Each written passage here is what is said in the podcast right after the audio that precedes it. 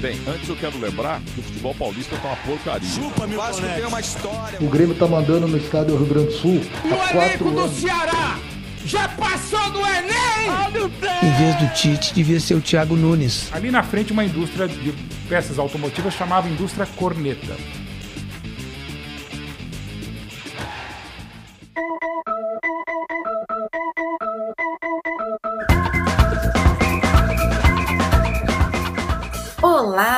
Amantes do futebol! Nós somos os jogadores do Corneto Urgente e aqui a gente se reúne para praticar o melhor esporte que existe, que é a cornetagem. Eu sou Elisa, carioca e flamenguista, e quem vai cornetar comigo hoje é Ângelo Garcia Costa, vulgo Tupi. Boa noite. Meu nome já foi dito, eu sou gaúcho e sou gremista. No momento estou feliz, mas tenho certeza que isso não vai durar muito tempo.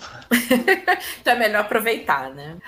Temos também com a gente Daniel Ribeiro. Boa noite, gente. Só queria dizer que eu tô muito feliz que o Ceará ganhou do time reserva do Atlético de Alagoinha e que eu descobri que eu sou gêmeos com ascendente em aquário. Ai, que lindo. Parabéns. Não sei o que isso quer dizer, mas. Nem eu. Deve ser alguma Nem coisa eu. boa. Nem eu. Olha, é, o, o Saga é um bom cavaleiro do Zodíaco. Olha. aí. E, olha, pela primeira vez aqui com a gente, eu tenho a honra, o prazer e o privilégio de anunciar Rodrigo Fernandes Teixeira. Olá, meu querido. Muito boa noite, gente. Sou Rodrigo, gaúcho, colorado. ah, Hum, Tenha modos, Ângelo. Tenha modos. tá muito baixo, tá muito embaixo, não consigo te ouvir. O que, que foi? Ah! Assim que eu Dá pra gosto. subir um pouquinho? E temos também Stefano Marrara. Boa noite, pessoal. Meu nome é Stefano, carioca, botafoguense, milionário, é, filantropo, infelizmente não playboy. É, eu queria falar que o Vasco ficou com inveja e tá tentando fazer um negocinho por aí. Verdade. É verdade, é verdade. Quem vai ser o pé de rato hoje? Então vamos lá. Hoje a gente vai comentar sobre o que será, né? Primeiro, Supercopa do Brasil, né? Nós estamos gravando aqui dia 21 de fevereiro. É, a Supercopa do Brasil aconteceu ontem, né? Dia 20, domingo. Atlético Mineiro e Flamengo se enfrentaram. É, o, o campeão, o campeoníssimo, né? Contra o, o vice, vice no caso, Flamengo. Foi 2 a 2 no tempo regulamentar. Fomos aos pênaltis. Nos pênaltis, o galão da massa ganhou de 8 a 7 do Flamengo. Alguém quer comentar? Claro, Eu posso comentar? Posso comentar sou uma pessoa isenta? Oi? Cara, eu- que sou uma pessoa isenta, vou comentar. Vai. Daniel. Eu, olha, vou fazer um comentário assim, bem, bem. Tentar ser o máximo de isenção possível, mas assim, que jogaço, né, cara? A gente começa, o- começa o ano com, uma pobreza de futebol muito grande, né? Porque os estaduais são lamentáveis, os jogos são muito ruins. Talvez por isso que a Copa do Nordeste tenha tanta audiência, porque acaba tendo jogos melhores, né? Porque acaba pegando os melhores times de cada estado. Mas mesmo assim, os jogos não são tão bons. E um jogo como o de ontem, ele traz assim uma esperança pra gente, né? De que o futebol brasileiro ainda pode ter grandes jogos, ainda pode ter grandes times. Eu achei um jogaço, um jogaço. Eu acho que, que o Flamengo perdeu a oportunidade muito grande de ser campeão no, no- durante os 90 minutos, né? Eu achei que ele jogou até melhor, inclusive. Faço uma, uma, uma menção honrosa ao Arana, cara, que eu, que eu não entendo como é que esse cara não é titular da seleção brasileira. Eu acho que o Tite, ele vê outro tipo de futebol, que o que esse menino joga é um absurdo, ele merece uma chance. E o Paulo Souza, eu achei que ele deu uma vacilada grande, né? O, o, o Mohamed, o turco, não inventou, né? E o Galo conseguiu igualar o jogo. E o Paulo Souza, eu acho que ele perdeu ali a mão. Eu- ele não tá entendendo bem o elenco que ele tem na mão. E eu acho que isso custou pro Flamengo esse título, né? Mas justíssimo pro Galo, né? E que cobranças de pênalti maravilhosas. Eu queria que fosse até assim, vigésimo pênalti, cara. Foi muito bom aquilo. E obrigado, Mariano e Mateuzinho, pelos pênaltis muito lindos que vocês bateram, cara. É, só complementando, Daniel, é, eu também achei ali da. Primeiro, primeiro vou até pular esse ponto que eu ia aproveitar seu gancho. Vou dar uma cornetada forte no seu amigo, no nosso amigo, né? De todos nós, Grisalho Maravilha Ruasca, que meteu um atestado médico para não estar aqui hoje. Ele tá entendeu? de atestado, ele tá de Tá atestado. de atestado médico, passou mal ontem, entendeu? Depois do jogo, meteu um atestado convidado médico não tá aqui hoje, ao contrário da nossa host, que veio aqui bravamente comentar esse jogo, entendeu? Mas falando sério, agora foi, foi um jogaço. Qualquer um que ganhasse teria sido justo. O Flamengo, o Gabigol perdeu um, pelo menos um par de gols ali que teria terminado o jogo nos 90 minutos. É, o Paulo Souza mexeu mal no time. Mexeu e pênalti, e pênalti é, é aquilo. Eu, eu até achei que a mexida dele tirar o Arrascaeta e colocar o Vitinho foi boa, porque o Arrascaeta ele sempre começa a temporada muito devagar fisicamente, entendeu? Você vê que nitidamente ele não estava totalmente em forma. E além do Arana, Daniel, que você falou mesmo e fez um jogaço, jogaço absurdo, assim como o Arrascaeta, que no tempo que teve em campo jogou muita bola, eu queria destacar o Alan, volante do Galo, que fez um jogo impecável.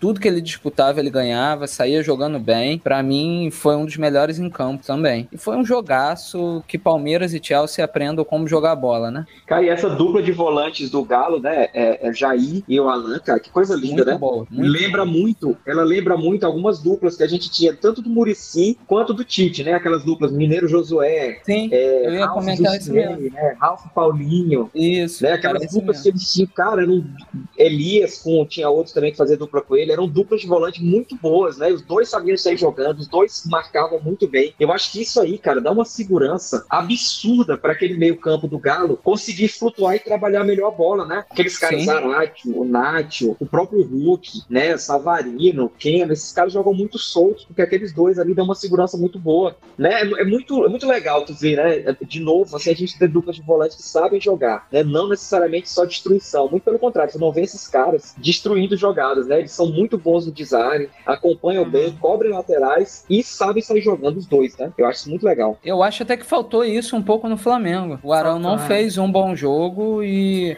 não tem ali o segundo volante de confiança para sair jogando certinho, entendeu? É, não cobriu a falta do Gerson ainda, né? O Andreas Não. não, não, não, Não. encaixou ainda. Ai, não É. fala, não fala o nome do Gerson que me dói o coração. dói o coração de saudade. Eu faço um questionamento para vocês em relação aos técnicos. Ah, a diferença de perfil deles, ah, porque os dois estão há pouco tempo nos clubes. Vocês acham que essa vitória, por mais ter sido no detalhe, ela passa exatamente passa pelos técnicos ou passa por algum desequilíbrio de jogadores específicos? Porque a gente sabe que assim, se for no estilo, obviamente que o Turco Mohamed ganhou, né? Porque o cara parece um bicheiro e ele sempre vai vencer no estilo. Maravilhoso, maravilhoso. Eu, eu, eu, eu, inclusive, amanhã eu tô pensando em, em me vestir que nem ele, porque assim, ó, é sucesso. Olha, vou contar uma coisa para vocês. No, eu tenho um outro podcast, né, que é sobre Star Trek. E Faz- faz o pra jabá, cá, fazendo Faz o jabá, jabá. De uns tempos para cá, é, como eu fazia muitos comentários a respeito de figurino, cabelo e tal na série, né? Aí a gente criou uma, um cantinho, assim, uma coluna que é o Frequências Abertas Fashion Week. Daqui a pouco vai ter o Corneta Fashion Week, né? Pra gente comentar estilo de cabelo, né? As tatuagens, por exemplo, né? Dos jogadores, essas coisas. O Turco Mohamed, nossa senhora, é, que figura, né? Figuraça. Eu Mas acho eu acho- relevante. Acho, pauta relevante. Acho que todo pau é relevante. Mas enfim. É...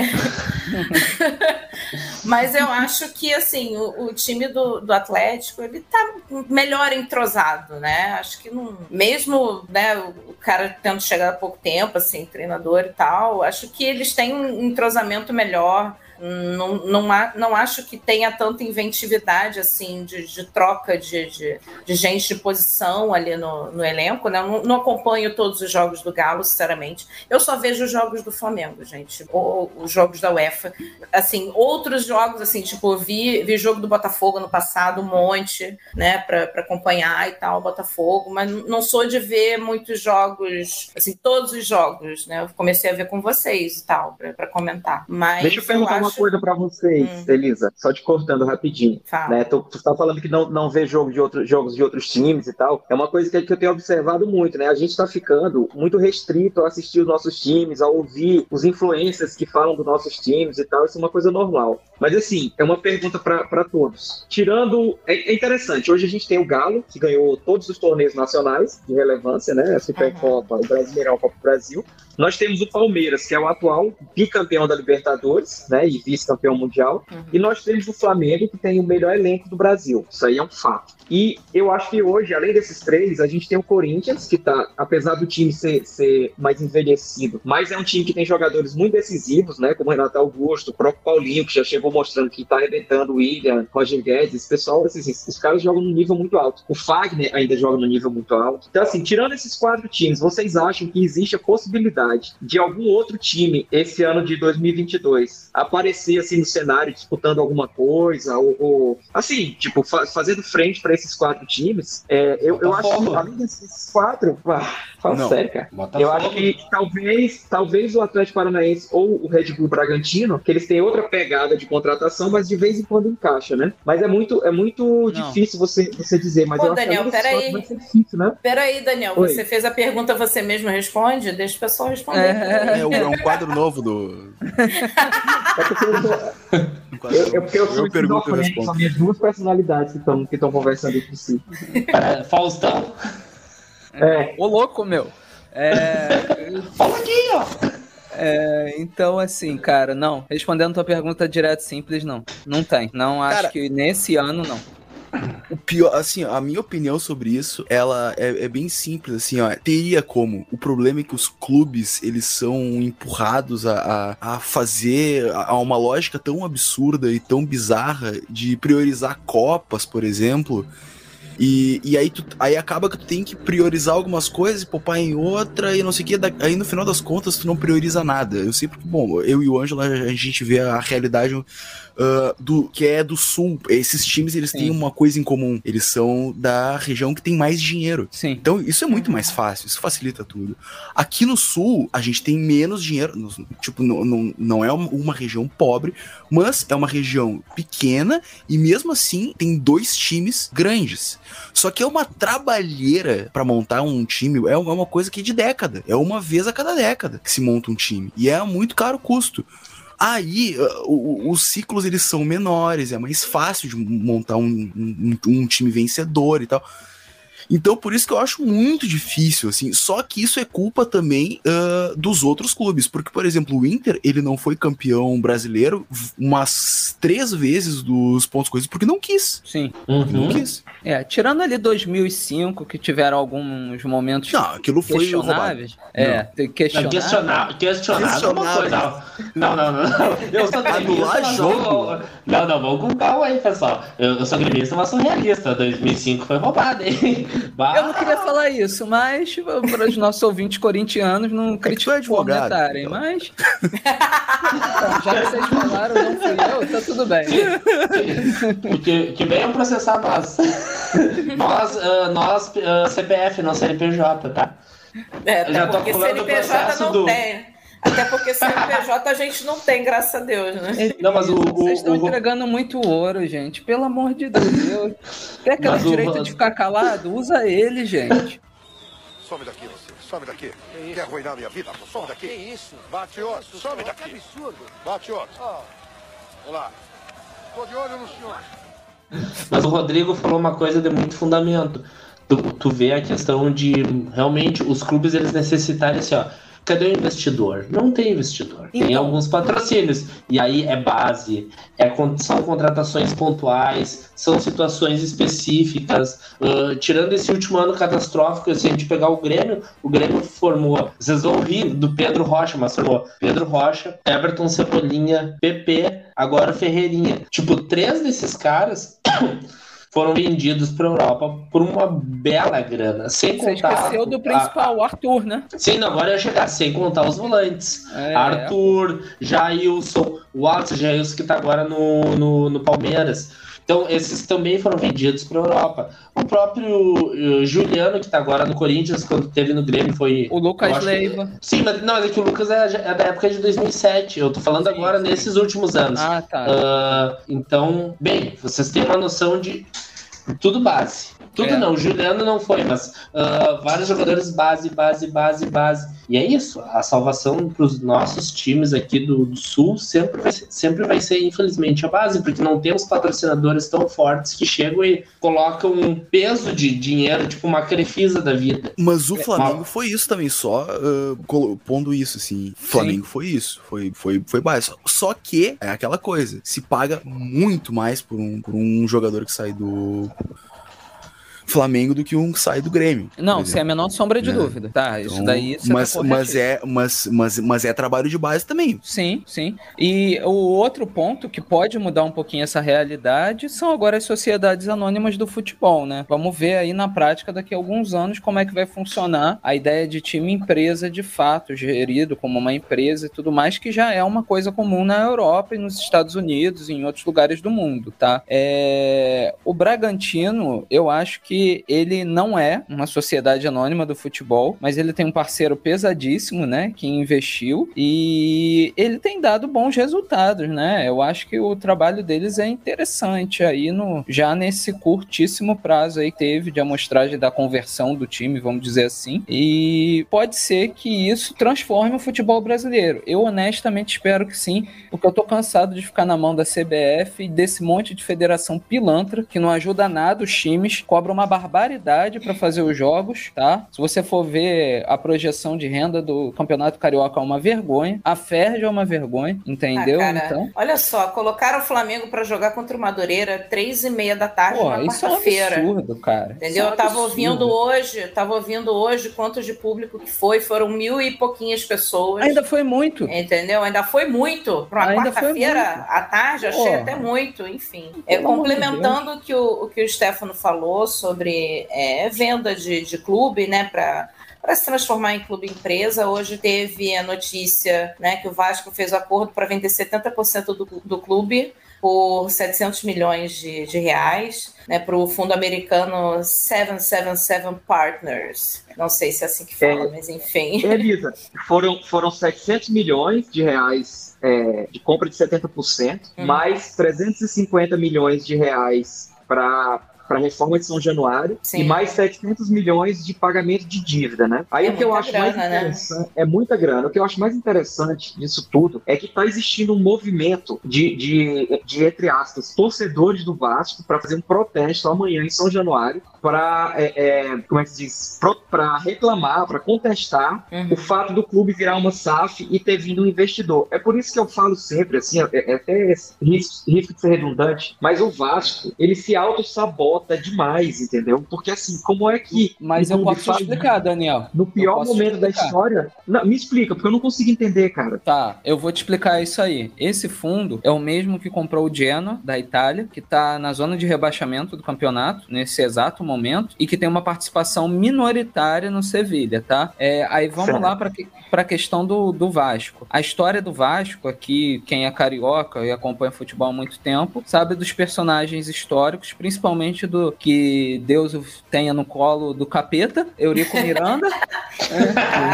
É, Grande Eurico. A partir do momento que eu contrato, eles passam a ser os melhores. Senão, o imbecil sou eu. Estou contratando errado. É, porque assim, um- uma parte do, da ascensão e da queda do Vasco passa por esse homem e todos os seus asséculos que ainda estão lá. Porém, o Vasco, ele tem uma, assim como o Flamengo, ele tem uma identidade muito forte com a torcida e o Vasco tem uma história até muito bonita na questão de, de, de combate Inclusão. ao racismo, inclusão no futebol. É uma Sim, história sim. bem legal. E ele é um, Sim, ele sempre foi um clube construído como uma comunidade mesmo, entendeu? Tanto que ao lado de São Januário tem as fave... tem determinadas A comunidades. barreira do Vasco, né? A barreira Eu do conheço. Vasco, entre Conheço, outros. Então, bastante. então eles têm sempre essa questão de comunidade de torcida muito forte. E eu acho que o medo, eu não sei, tá? Eu conversei com dois vascaínos hoje, eles são favoráveis à SAF, que eles veem que é a salvação do clube, e mas eu acho que a maioria da torcida, por essa noção muito forte de comunidade, eles acham meio que eles vão perder o clube, entendeu? Vão deixar na mão de um empresariado que vai visar lucro e vai perder o clube. Só o que, que eles não entendem é que eles já perderam o clube. Exatamente. Eles Exatamente. já perderam o clube. O que está tentando é não levar o clube à falência aí. E um outro ponto importante da gente destacar dessa questão da SAF é a seguinte: esse é só uma carta de intenções de investimento do fundo, tá, gente? Isso ainda tem que passar por votação no Conselho Deliberativo, ser aprovado para ter um investimento inicial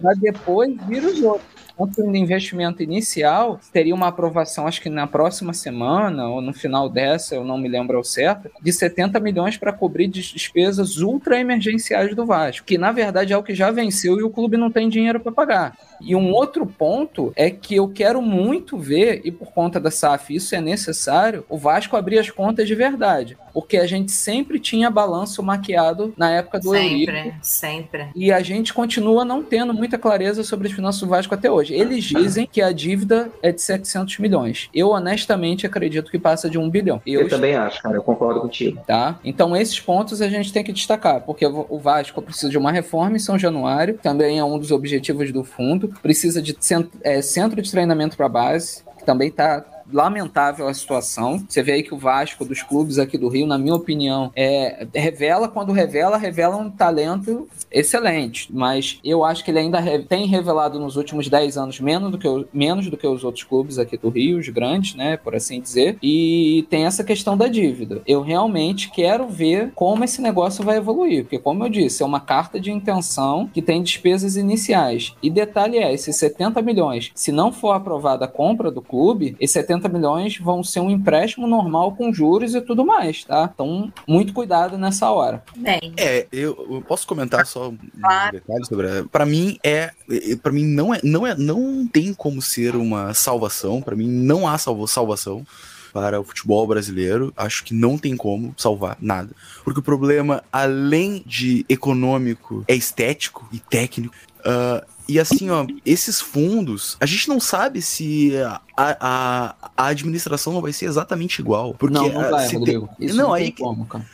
Mas é que aí que tá. ah, ah, não, é, não igual no sentido de fazer as mesmas coisas, mas é de ser tão ruim quanto, sabe? Essa Então, Rodrigo, a mais ou de- menos, porque você tem exemplo validado dos caras, né, cara? Por exemplo, Quais? o Ronaldo, o Ronaldo, ele tá no Valladolid. Tudo bem, ele já pegou o clube bem fudido aí, a gente precisa de tempo de projeção. Mas, por exemplo, o John Textor comprou o Botafogo, ele reergueu o Crystal Palace, cara. Então, assim, você tem que olhar onde esses caras já investiram antes, porque todos eles já têm um passado no futebol.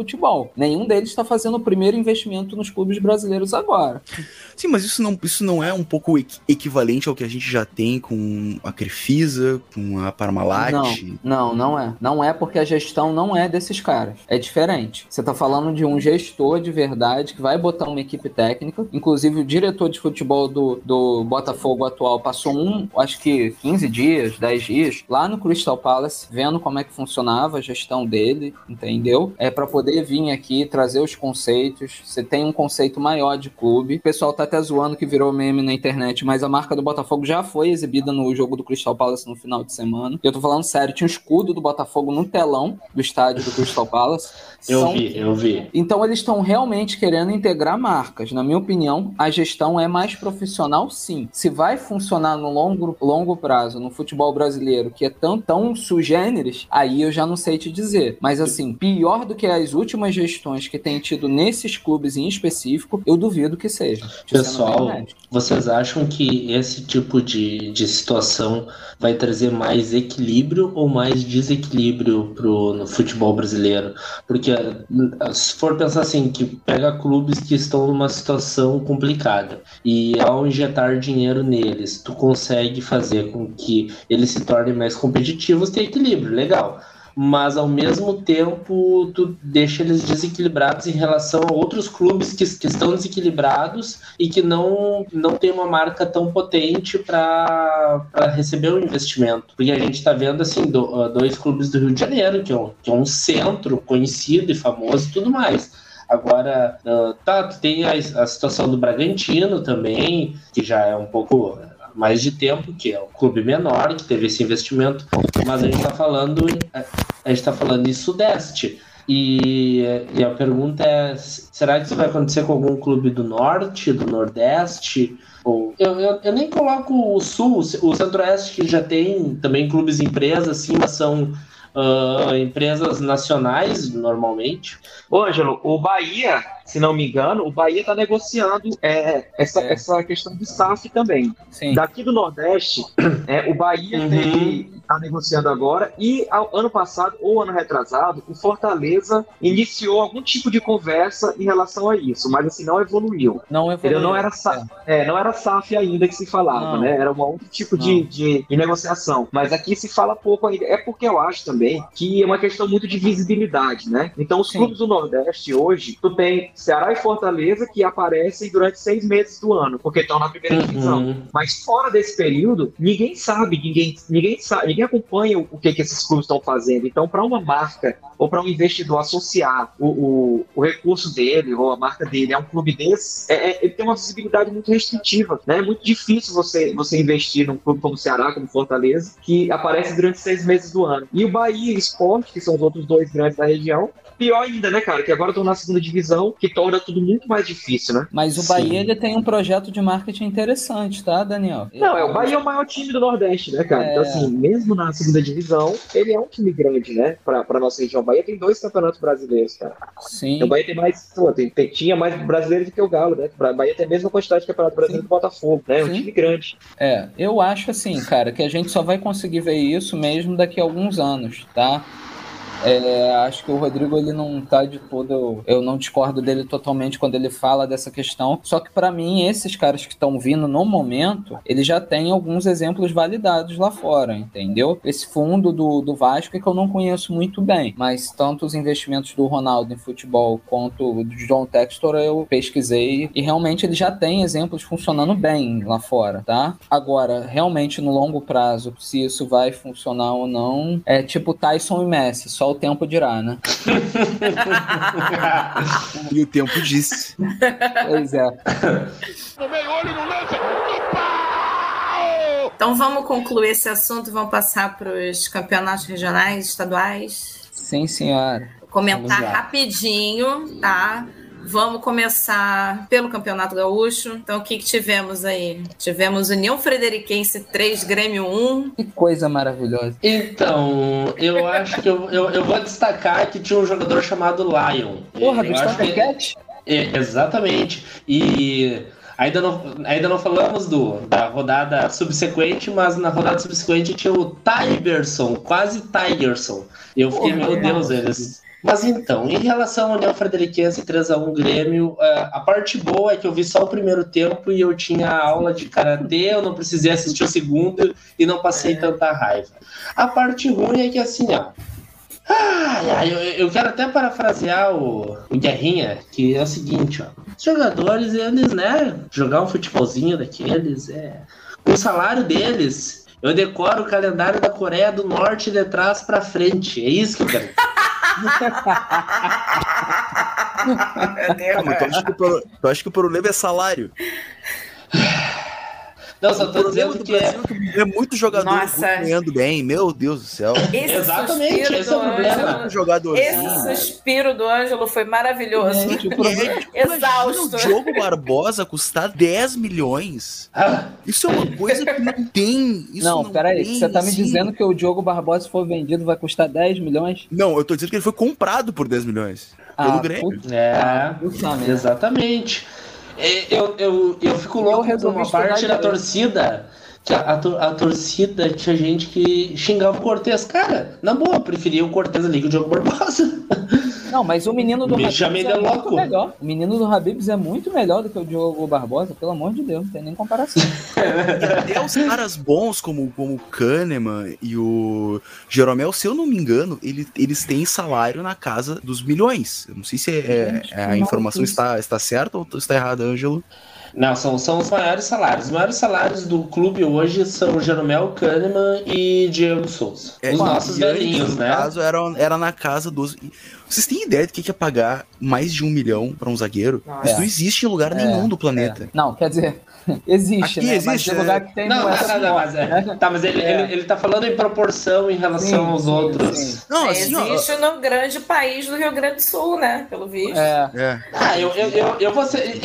Boa discussão. Até eu, eu acho justo que os jogadores tivessem salários equivalentes, porque o, o zagueiro, a partir do momento que ele é competente e faz com que a equipe não tome gols, ele é tão importante quanto atacante. Então eu acho que é, essa aí é uma questão importante da gente discutir, que eu acho que a gente tem que valorizar mais certas posições dentro do campo, porque às vezes você tem um jogador tático, e tático eu tô falando de uma maneira ah, positiva, tá? Não tô falando tipo aquelas desculpas de ó, fulano é jogador tático e ele é ruim e ele só ocupa espaço. Não, tô falando de jogador que tem uma distribuição dentro do campo e, e ocupa mais espaços, mas de uma maneira inteligente, tá? Cara, alguém É, acho que a decente. gente pode, a gente pode depois fazer um, um programa assim especial falando sobre salários multimilionários no, no futebol brasileiro, Eu né, e trazer alguns exemplos assim seria interessante, até para Eu fazer uma acho. comparação, de repente assim, a nossa moeda está bem desvalorizada, né? Então não sei como é que a gente pode fazer essa brincadeira. Mas vamos seguir. Teve Internacional 1, Brasil de Pelotas 1. Aí a gente está falando de rodada 7 e 8, tá? Ah, Teve qual Grêmio? Teve Grêmio 4, São Luís 0. Aí sim, Ângelo foi feliz, né? É, aqui a gente tem a, foi um passeio e a chegada do, do Roger, né? A volta do Roger Machado.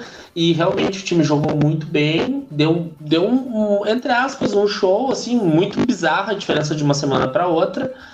Ah, talvez seja fator anímico, mas um- é um bom técnico aqui. Ele já fez um bom trabalho, alguém que conhece o clube é um diferencial. Então, ah, muito positivo é dele. É, e o União Frederiquense, que tinha ganho de 3 a 1 né, em cima do Grêmio, é, nessa rodada 8 foi ó, Guarani de Bagé 1, União Frederiquense 0. É, finalmente o Guarani ganhou uma num pênalti aos 49 do segundo tempo. E agora, Delícia. se o Guarani perdesse essa partida, ele já estava rebaixado. E ele respirou. Caramba. E São E José ter- Internacional, Elisa? Pois é, né? São José É com o 3, Rodrigo. Internacional 2, Rodrigo, meu amor, você tem Ah, alguma coisa para falar sobre isso? Eu gosto, eu, eu, eu, eu gosto. Eu, eu, tô, eu, eu, escolhi torcer pro Inter por causa disso. Pra é a- sofrer, né? É, é pelo sofrimento, é pelo sofrimento. Não é. Assim, a, a pessoa que, que es- escolhe um time pra ganhar, ela, tá- ela tá totalmente equivocada, porque. Não é, à a toa- questão é a forma como perde. Não à toa, Rodrigo é fã do Los Hermanos, né? É, é uma vida. Rodrigo, música lá- Sentimental demais. Não, tem hora quero- um cara que, não, que, não, que tá cansado de ganhar. é, Eu que já não quero mais ser um vencedor.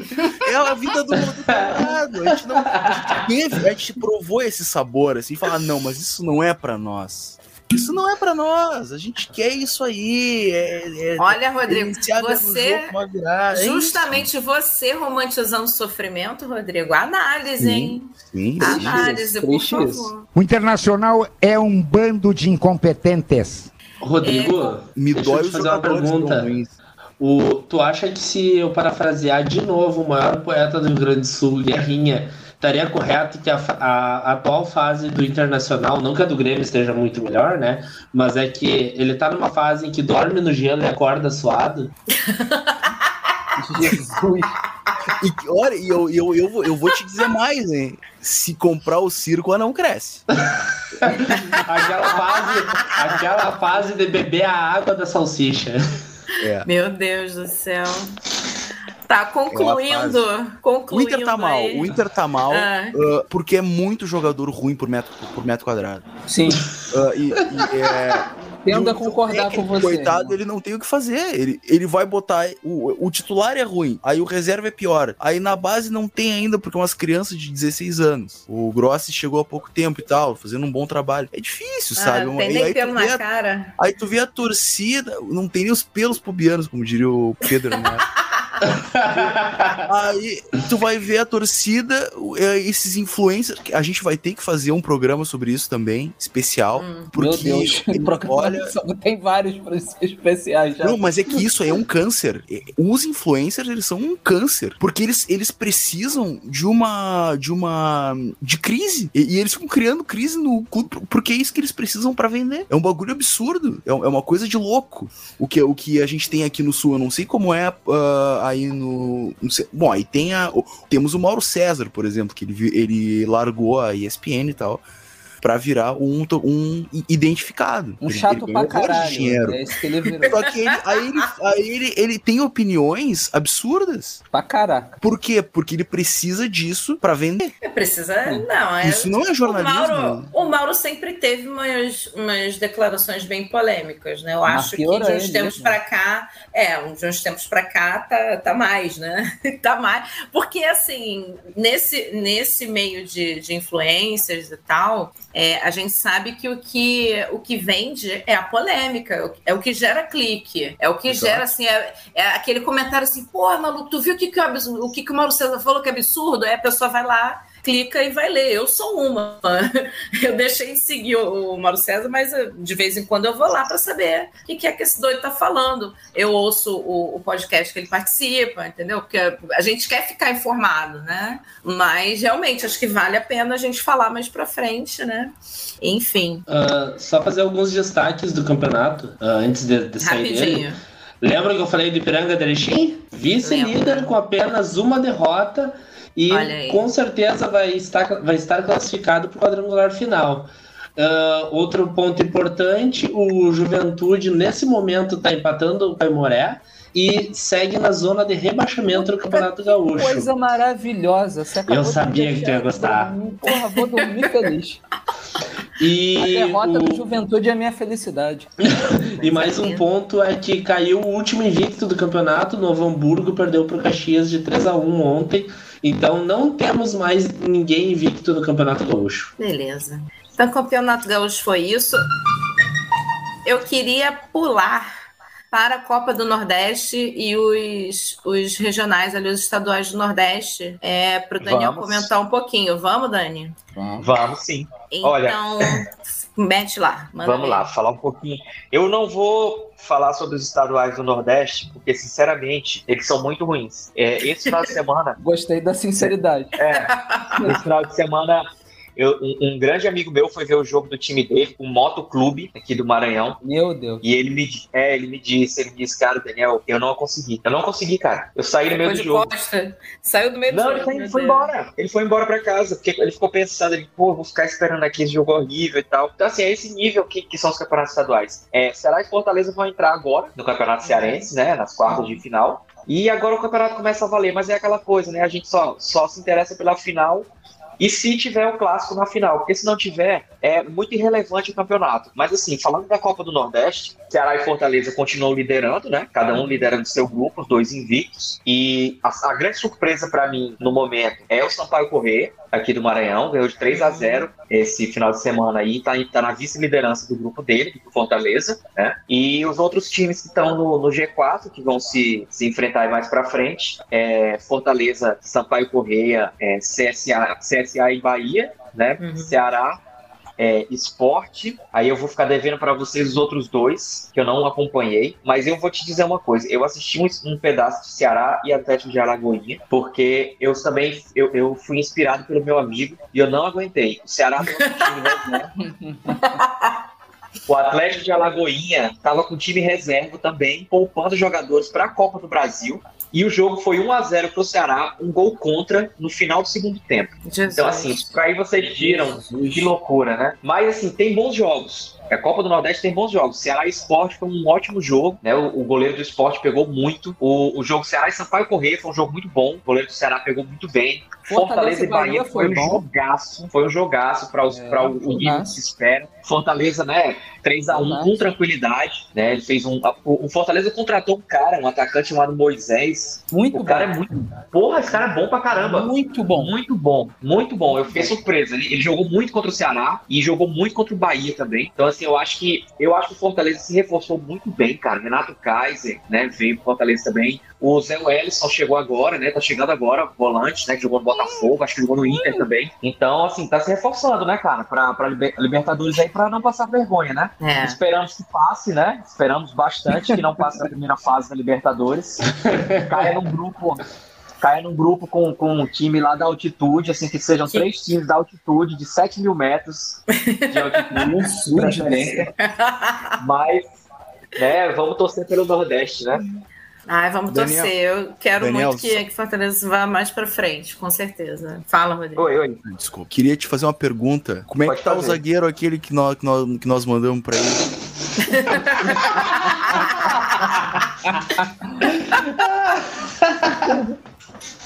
Cara, eu vou te falar, ele jogou, ele jogou dois jogos, dois jogos pelo Ceará. Se eu te mostrar o print de todos os meus grupos de torcedor do Ceará, é a coisa mais fantástica do mundo. Todos, todos eles uníssono, unidos pelo ódio, cara. Porque o ódio, ele une mais do que o amor. Então os caras unidos pelo ódio. Odeio esse O cara é a pior coisa que já aconteceu no Ceará, cara. Aí tu tem que mostrar o print aquele do nosso grupo lá. Pois é, aquela, aquela profecia, né? Aquela Pois é. profecia, cara. Não, ele é ninguém horrível. pode falar, ninguém pode falar que o Que não Rodrigo não avisou, avisou, né? né? Ele avisou. É Ele que essa é a avisou. questão, né? É, ah, é muito jogador ruim, meu Deus do céu. E ah, os times já têm a dificuldade financeira e tal. É, eu vou, ah, vamos resolver o problema. Vamos, vamos trazer o Lucas Ribeiro. É isso aí. Cara, mas tu sabe o que é isso? É, é jogador, de, Exatamente é jogador isso, de empresário, né, cara? É, jogador de empresário. O diretor de futebol do Ceará era do Inter. Então, assim, muitos caras, eles vêm por causa desse contato. Foi o caso do Klaus, né? Foi o caso do É. Charles. Pra vir Eles um vieram tem por que vir outro contato. também. É, Pacotes, aí, eles aí- fazem. pois é, E o pessoal isso. só viu o DVD, né? Com os melhores momentos, né? Não, Não, tem ele não isso tem. agora no DVD? Ele não Ele tem? não tem, ele não tem DVD. Tu não faz um DVD com. Nem de treino. Ele, não, no máximo, no máximo ele tem um stories do Instagram. No máximo. Ô, Daniel, 15 segundos. Gente, só um comentário sobre DVD. Eu vou contar uma história pra vocês aqui falando de DVD. Vocês lembram do Andrade, que era volante do, foi volante do Flamengo, foi campeão brasileiro? Lembro. não fala mal dele não, porque é conhecido. Lembro, jamais. Ele é lembro. próximo da família, hein? É, eu falo, eu falo, eu falo, eu falo. Eu falo que ele tirou a bola com a mão na final do Brasileiro de 82 e o Flamengo foi campeão brasileiro porque ele tirou a bola com a mão. Se tivesse VAR, teríamos um outro Não campeão tinha brasileiro em 82, que seria quem, quem, quem, vocês estão vendo pela minha revolta quem seria, né? Se tivesse, se é o Arif, entendeu? E se aí é outro momento do programa. Segura Se não joga aí. bola, cara. Se não Se joga não bola. joga bola. É, aí. continua aí, Daniel, que eu sou o lá do sul. Então, é, o Andrade, cara, ele foi vendido né, pra Europa nos anos 80. E assim, não tinha. O pessoal não assistia futebol, né? Aqui do, do, do Brasil. Então mandaram uma fita com, com os lances do Andrade. Só que os lances do Andrade eram todos gols. Então, quando ele chegou na Europa, no primeiro treino, em vez do técnico colocar ele de volante, o técnico colocou ele de atacante, centroavante mesmo. Aí ele ficou, disse: Não, cara, eu não, não sou centroavante, não. A gente te contratou como centroavante. O DVD que vem a fita que veio só tinha gol. Senhor amado do céu. Então tem essa, né? Tem Gato essa daí. lebre, né? Gato por lebre, gato por lebre, sensacional. Gente, concluímos então é, Nordeste. É o bode do ano, tá aí o bode do ano. É do Bíbola de Ouro. Vamos descer aqui para as terras cariocas e meu Vamos amigo lá. Stefano. A gente Vamos vai lá, resumir amigo. aí rodadas 7 e 8. O que, que teve de bom? Teve Botafogo 2, Resende 1. Não fez mais do que a obrigação. Não fez mais do que obrigação. Era isso que eu queria ouvir você falar, Stefano. Não fez mais do que a obrigação. Ponto. Só Teve- tem isso pra falar desse jogo. Muito bem. Teve Vascão 2, Bangu 0. Um beijo, Agil. Que me deixou muito triste, tá? Meu glorioso Imagino. Bangu tá indo ladeira abaixo, tá, tá uma coisa lamentável. Todo mundo Ô, Stefano, Pois como, é, tá né? o, como tá o trabalho do Felipe, cara? Uma merda. É, próximo Sério, tópico. cara? Ah, cara, então vamos lá, né? Ele, ele começou lá, no- pegou depois de um momento difícil e tal, tá fazendo, fez uma reestruturação, não sei o que. Cara, mas o time caiu de produção. Até no começo do Campeonato Carioca tava bem, tá? Mas o time do nada começou a cair de produção assustadoramente. E, cara, um amigo meu foi no, no último, acho que foi Bangu e Resende, no, o anterior desse jogo. Ele foi no foi em Moça Bonita o jogo, né? O estádio do Bangu, o famoso estádio do Bangu. Porra, ele foi ver o jogo, ele tinha até me chamado pra ir, mas eu tinha um compromisso, não pude ir na hora. Cara, ele falou assim, cara, era melhor ter ido ver o filme do Pelé, porque disse que foi um negócio lamentável assim para baixo, entendeu? Então fico muito triste, de verdade. Mas fazer o quê? É isso aí. É, hashtag saudades Castor de Andrade, né? Saudade Castor. Doutor Castor, grande doutor Castor. Aliás, É. documentário maravilhoso, hein? Maravilhoso. Excepcional. Todo mundo elogiando. Eu ainda não vi, mas Veja, todo Elisa. mundo que eu conheço viu e é todo mundo, muita gente boa que comenta. Então tá na fila. Tem 359 coisas pra ver, né? E é difícil ver tudo. É, daquele, É. daquela rede lá do Plim Plim que não paga a gente pra fazer propaganda, exatamente. entendeu? Ela da Vênus Platinada. É, isso. É, teve Madureira 1 Flamengo 2, que eu comentei, que foi quarta-feira, três e meia da tarde, lá no campo lindíssimo do Madureira. Meu É, Deus do Nossa Senhora, o que foi, o que era aquele, aquele, aquele gramado. E teve é, Fluminense 3, Volta Redonda 0. É, Que também não fez mais que a obrigação, né? Que também Sete fez mais- vitórias seguidas do Fluminense de Abel Braga. O Fluminense tá bem, Pois tá, é, cara? os, os vovozinhos estão bem. Sabe qual é a média de idade do Fluminense? Ah, 87 anos, mais.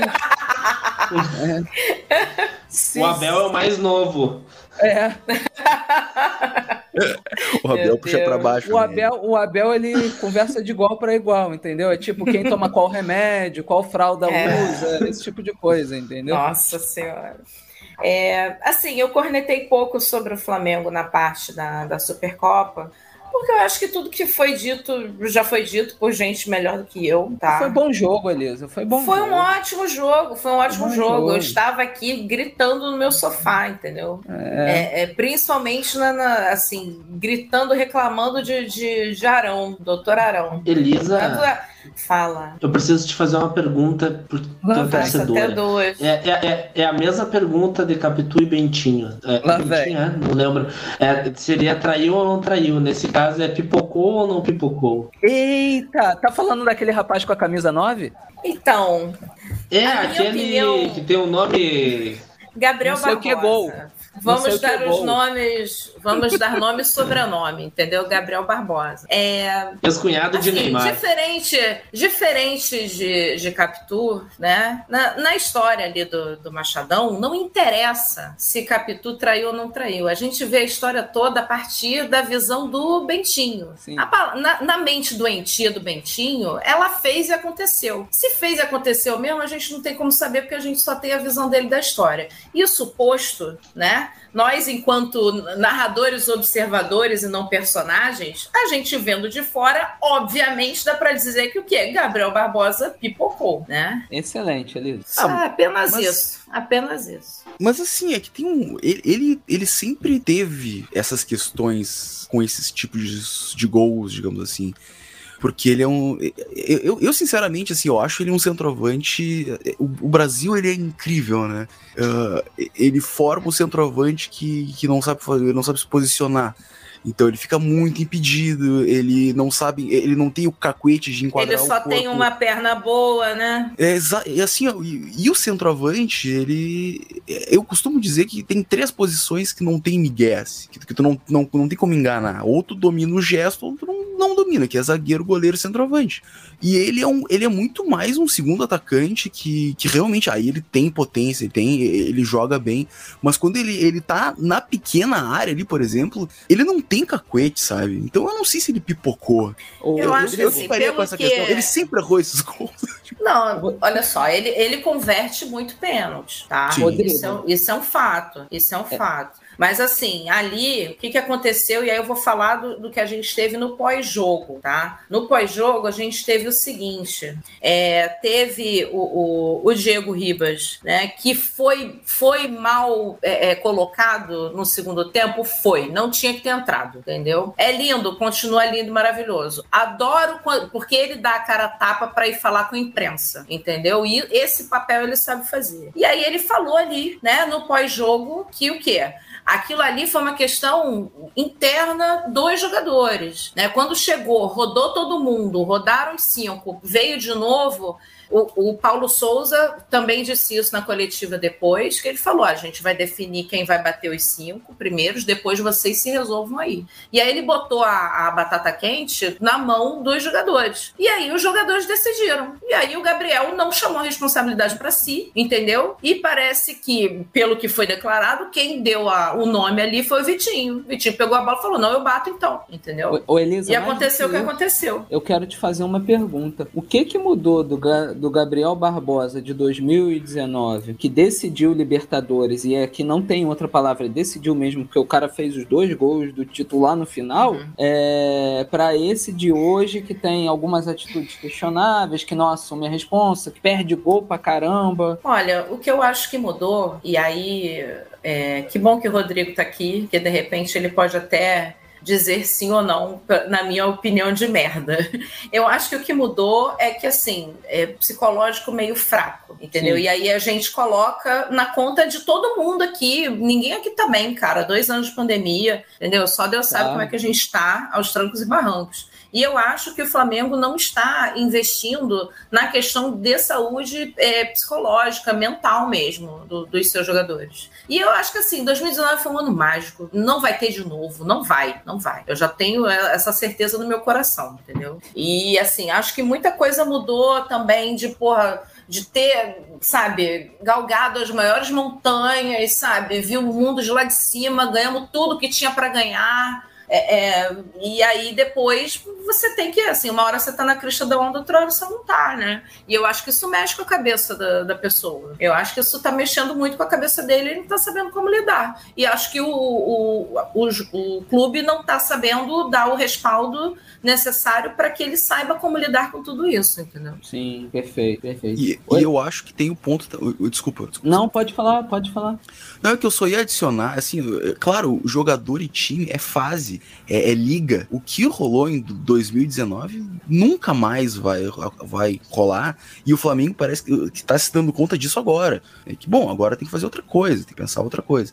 Só que, assim, ó, eu acho que tem uma questão de, de uh, questões táticas. Que, assim, ó, uh, com, com o Jorge Jesus, ele, ele jogava de um jeito. Ele, ele se posicionava de um jeito que que é isso, ele não era exatamente uma referência, ele era uma referência muito mais móvel. Hoje ele é mais referência, ele já tem que prender zagueiro. Concordo diferente, com você. Sabe? Então é, é, outra mecânica. Aí ele não, ele não, ele não tem conforto. Ele não sabe isso. fazer. Ele não, não sabe, fazer. Não sabe, ele, não, não tem, tem habilidade para isso. É, isso aí. Isso. E aí ele fica, claro, tem toda a cobrança. Como é que o cara não vai fazer gol? Olha o que ele fez, não sei. Ah, tá Aí acaba que cobra Perdeu uma coisa gol. que ele não tem como tenho, fazer. Tenho que cornetar isso também. Perdeu o gol para um caralho. Oh, caramba. Puta que pariu. Ah, Puta caramba. que me pariu. Sempre, e, e, aí que tá, ele sempre fez isso. Sempre, sempre foi assim. Só que como o, como o Flamengo criava horrores, uhum. criava, sei lá, 20 chances de gol claras pro jogo, aí ele fazia dois. Ele perdia seis. O então... Rodrigo, ele me lembra muito isso de fazer muito gol e perder uma porrada, o Washington Coração Valente. É. também fazia gol a pampa, o Gabigol foi artilheiro aí de um monte de lugar, porra, a gente não precisa foi. falar, fez, faz gol pra caramba, mas me lembra muito o Washington Coração Valente, que era artilheiro do brasileiro, mas perdia cinco gols a cada jogo, entendeu? Mas é aquilo que o Rodrigo comentou, criava-se muitas oportunidades, é,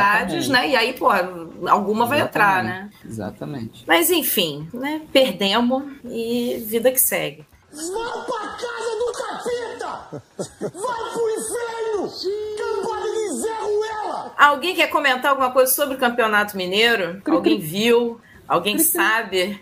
Por onde anda, do que se alimenta. Eu vi, eu vi uns comentários sobre um atacante do Cruzeiro que tá muito bem, eu esqueci o nome dele, mas parece que tá muito bem aí, tem um atacante do Cruzeiro que tá chamando a atenção. Eu o... não sei o nome dele, né? Como é o nome o dele? O Ângelo, é, só pra destacar, acabei esquecendo de falar no Campeonato Carioca, quem tá bem é o famoso Raniel, tá? Tá metendo gol a pampa no Vasco, inexplicavelmente. Vamos ver quanto O cara que tem 11 gols na carreira, já dobrou. pois é, entendeu? Não vou entender, não tô entendendo nada, como diria o poeta. Monstro. Elisa, é, acho o, que a gente podia... é o Edu, Daniel? Eu acho que é o Edu. Acho que é o Edu, Elisa. Achei aqui a notícia: Edu dispara nos gols e Cruzeiro volta a ter centroavante artilheiro no começo da temporada. Ó. Oh. Desde Fred 2019, a equipe não tinha centroavante liderando o quesito gols nos primeiros jogos. Deve ser esse Edu. Então é melhor. É, Tô elogiando bastante ele, né, esse cara. Esse aqui que tem um bigodinho de leite? Eu acho que é, pela foto que eu tô vendo aqui, acho que é esse mesmo. Pô, tem o bigode, o cara tem o bigode grosso, bota respeito. Esse aí, tu olha, parece que acabou de tomar um Ah, mas aí é aquele engano É zagueiro, aquele, porra. é aquele bigodinho anos 40, sabe? Aquele bigodinho anos 40. Segundo meu Então. pai, é o bigodinho degradar a merda.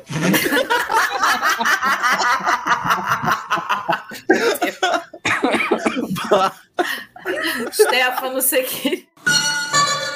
Você queria falar alguma coisa, Stefano? Diga. Não, eu, que- eu já até me perdi depois dessa. É, eu, queria só que a gente botasse rapidinho para encerrar o programa, Elisa, se é que a gente já acabou as pautas, aquela. Até para o pessoal conhecer um pouquinho melhor a gente, a ideia do. do acho que foi do, do Ângelo, do- não, foi do Rodrigo. Foi do Rodrigo de falar como você se apaixonou, seu time de coração te escolheu, né? Ah, isso. legal. é. Boa ideia, boa ideia. Alguém tem um momento. Dez minutinhos a gente fazer isso para encerrar. O que, que vocês acham? Acho uma boa. Vamos lá, Elisa, você começa, você é a nossa host. Ah, eu não. Começam vocês. Eu Então, o Rodrigo que deu a ideia começa. Eu começo. Assim, Rodrigo ó. deu a ideia, Rodrigo começa. Isso aí. É, isso Aqui- aí. Aqui no Sul, a gente sempre passa por um momento de indefinição. Como, como Freud bem, pre- bem pensava sobre a, a bissexualidade. Aqui a gente sempre passa por um momento de onde a gente pensa se vai ser do Inter ou do Grêmio. Ou quando tem algum outro. Quando, quando, a- se as cidades tivessem times maiores, seria mais fácil. Mas ah, a gente sempre passa por isso. E eu, como, como uma criança comum, passei por isso também. Aí por um tempo eu fui do Grêmio. Tinha um Olha do Grêmio. Olha só. E aí, só que o meu vô torcia pro Inter. E meu pai também, mas, mas principalmente o meu vô. Aí, enfim, aquilo era uma. Né, me, me deixava próximo dele e tal. E eu ficava pensando, "Pá, pra que lado eu vou, o que que eu faço, tal, não sei o quê. E aí eu tava na casa de um vizinho, e eu creio que tenha sido 2003. Ah, numa numa quartas de final da sul da sul-americana que o Inter toma um cacete do Boca no Beira-Rio, eu acho que é- acho que é 4 a 1 o jogo. E eles estão vendo o jogo assim e o e o Sangalete é expulso. E ele sai Sangalete. xingando, é, ele sai xingando as pessoas, sabe. E eu olho aquilo e é isso. É isso. É isso que eu quero pra mim. exatamente isso. Meu Deus. E, a- e aquilo ali me tomou, assim, e, a- e a partir dali, eu- aqui, a- o Inter me escolheu ali. Maravilhoso. Eu quero só dar os parabéns pro Rodrigo, que ele começou falando de Freud, deu essa volta toda para chegar no Aqui estamos e o Inter me escolheu. Que coisa maravilhosa. Eu Não, vocês, passando gente, por Sangalete, Deus. saiu xingando. Porra, lindo, maravilhoso. lindo demais, lindo É. demais. Mais alguém quer dar o testemunho? Eu. Ah, eu posso dar também. Todos vamos dar. Fala, Stefano. Então vamos lá, eu queria dar meu testemunho. É, Amém. a exemplo do, do Rodrigo, entendo isso porque no começo também é aquilo, né? Que no Rio, time mais famoso, Flamengo. Você criança, vê todo mundo, os amiguinhos sendo flamenguista, ia na onda, né? Eu não cheguei a torcer. O meu padrinho, ele é botafoguense, doente, na época ia em estádio direto, e a gente estava no, no maravilhoso ano de 1995. Olha aí. E aí o meu padrinho fez uma aposta comigo, com meu primo, que se o Botafogo ganhasse determinado jogo lá contra o Flamengo, a gente ia torcer pro Botafogo. Os dois tinham sete anos de idade, tanto eu quanto meu primo, entendeu? A gente aceitou, por um acaso o Botafogo ganhou do Flamengo nesse jogo. e não aí não satisfeito, a gente ainda ficou assim, pô, tio, mas não sei o quê. E ele falou, pô, então vou, vou levar vocês no estádio pra vocês verem e tal. E era um ano que o Botafogo tava, tava jogando bem até. E eu lembro que meu primeiro jogo de futebol na vida foi no Maracanã, um Botafogo e Portuguesa. 2 a 0 um, salvo engano, acho que foi um gol do Túlio, um do Donizete Pantera, ou dois do Túlio, tá? E foi meu primeiro jogo no estádio e dali em diante a paixão tomou conta do, do coraçãozinho alvinegro até hoje. É, viu, viu o Túlio Maravilha se apaixonou, né? Não, nem Porra, tinha como não. maravilhoso. Túlio Maravilha e Donizete Pantera, que dupla, hein? Porra, ataque maravilhoso. Quando eu vi as, as entrevistas do Túlio, é algo assim, pra ser tombado. É, é maravilhoso. E o armador do time era o Beto Cachaça, cara. Não, não só. Tinha, Tinha o maravilhosíssimo Sérgio Manuel também, cara. Ah, é. A zaga era Gonçalves e Gotardo. Que massa, hein, cara? Era o Wagner o goleiro, não? Era o Wagner Caolho, o goleiro. É, Coisa linda, Wagner Beto Cachaça, churrascaria Wagner hoje, né? Caolho. Porra, maravilhoso. O Wagner que tem uma peixaria em Niterói. Peixaria, né? É peixaria, mesmo. Ele É, tem uma foi- peixaria em Niterói. Foi contra o Santos, né? Essa, essa final. A final foi É. com Giovanni Monstro. E Paulinho. Maclaren. Jogando bem também. Porra, desgraçado. Eu odiava o Giovanni, jogava demais aquele arrombado. É, mas foi isso, gente. Porra, e até hoje não tem como. Que lindo. Mais alguém quer dar seu testemunho? Vai lá, Daniel. Ah, eu, cara, eu vou te falar. É, a minha família materna, ela é toda de torcedores do Ceará, 100%. Todo mundo doente, fanático. E a minha família, de parte de pai, meu pai tem cinco irmãos, todos os cinco são torcedores do Fortaleza. Meu avô era torcedor do Fortaleza. Eita. E o único que torcia Ceará era meu pai, de todos os filhos. Então, assim, não tinha pra onde fugir, cara. Meu pai era muito fanático pelo Ceará. Meu pai jogou na categoria de base, Ceará. Pô, legal. É, então, Olha assim, aí. é, tinha. É, é um negócio assim, muito. De, eu não me lembro quando eu virei torcedor do Ceará. Eu me lembro o primeiro jogo que eu, que eu, que eu tenho lembrança de ir no estádio, eu me lembro. Foi a final do Campeonato Cearense de 91, que o Fortaleza foi campeão. Acho que foi empate o jogo 1x1 e o Fortaleza foi campeão. Esse jogo eu me lembro. Mas assim, eu não me lembro de, de quando eu me tornei torcedor. Pra mim já é uma coisa que veio comigo, sabe? Não foi, é, não foi uma opção, não. Foi, foi uma forçação. Tipo, você não tem opção. Você tem que torcer pelo, pelo Ceará, porque ou eu torcia pelo Ceará, ou eu não ia assistir jogo no estádio. Porque meu pai não ia me levar pra torcer, assistir jogo do Fortaleza. E ficou dessa forma, né? Então, assim, é uma coisa muito natural, espontânea, essa história de amor, cara. Não me arrependo. Eu, eu perdi meu pai em 2013. E, por incrível que pareça, esses jogos, os jogos que eu assisto, assim, é- são momentos, assim, que trazem essa, essa lembrança de volta, né? É muito gostoso. É como se a gente estivesse assistindo junto. Então, pra mim, é uma coisa, assim, virou um, um momento nosso, assim. Que eu tento, tento ter muito com meu filho também, que tá começando a gostar de futebol agora. Mas eu acho que, é, pra mim, é uma coisa muito familiar, assim, uma coisa que, de legado, sabe? O meu pai, pra mim, de mim pro meu filho. E vamos ver como é que vai pra frente, né? Se o Ceará continuar bem, porque eu peguei uma fase horrível. Dos três, eu fui o que pegou a pior fase. Meu pai pegou uma fase boa do Ceará, eu peguei a pior fase da história do Ceará nos anos 90, e meu filho pegou uma fase que ele não sabe o que é jogar a segunda divisão, né, cara? Tá só na Série A, então pra ele é muito confortável você Ceará hoje. Ai, Daniel, fiquei com o olhinho cheio d'água Eu aqui. também, também. Queria Pô, falar. fiquei- Pesou aqui no meu coração. Fiquei né? mareada aqui, nossa. Ângelo, você quer dar seu testemunho também? Com certeza. Então, para vocês terem uma ideia, eu estava agora fazendo uma conta rápida e se somar a família da, da minha mãe, a família do meu pai, vamos botar 35 pessoas, 30, 30 a 35 pessoas. E ali dentro nós temos seis colorados. Então vocês já Caramba. veem que eu venho de uma família composta basicamente de gremistas. Então é muito, é muito improvável tu não ser gremista.